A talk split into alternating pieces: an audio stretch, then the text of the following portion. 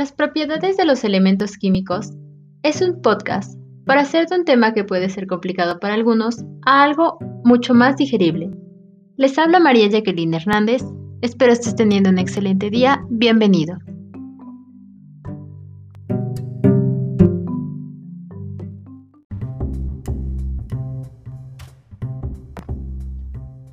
Es importante mencionar el cómo están organizados los elementos en la tabla periódica, estos se organizan según su número atómico. Podemos encontrar 18 grupos o columnas de manera vertical y 7 periodos o filas de forma horizontal. Es muy importante mencionar esto en primer lugar para poder saber qué elementos, o más bien, cómo son los movimientos de los elementos cuando aumentan, ya que algunos aumentan de arriba hacia abajo dependiendo su grupo o de izquierda a derecha. En cada punto entenderemos más estos movimientos.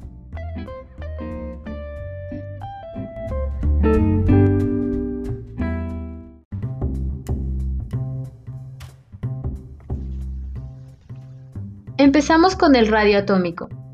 Este presenta la distancia existente del núcleo de un átomo a su electrón más lejano. En la tabla periódica podemos notar que en el grupo aumenta de arriba hacia abajo, y en el periodo de derecha a izquierda. Continuamos con el potencial de ionización, que se resume en la energía que necesita un átomo para separar un electrón de otro elemento, en estado gaseoso. En la tabla periódica se observa gráficamente que aumenta de abajo hacia arriba, de un grupo y de izquierda a derecha en los periodos.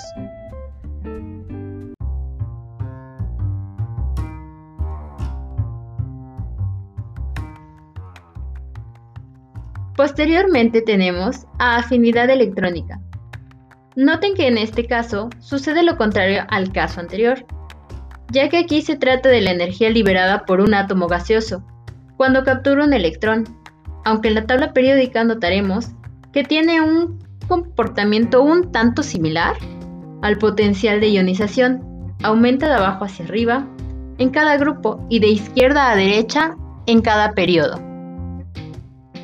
Y por último está la electronegatividad, siendo esta la medida de capacidad de un átomo para atraer electrones cuando forma un enlace químico en una molécula.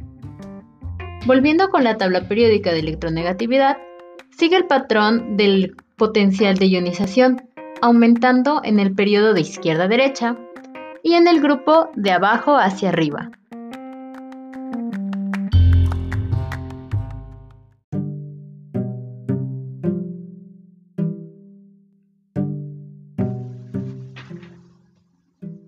Recapitulando nuestra información, podemos decir que en la tabla periódica se encuentran los grupos de elementos en columnas verticales y los periodos de manera horizontal en filas. Por lo tanto, si queremos localizar gráficamente una de las propiedades de los elementos, debemos tomar en cuenta que el aumento de los grupos siempre lo encontraremos de arriba hacia abajo o de abajo hacia arriba, o sea, horizontalmente. Y los periodos de izquierda a derecha o de derecha a izquierda, verticalmente según sea el caso.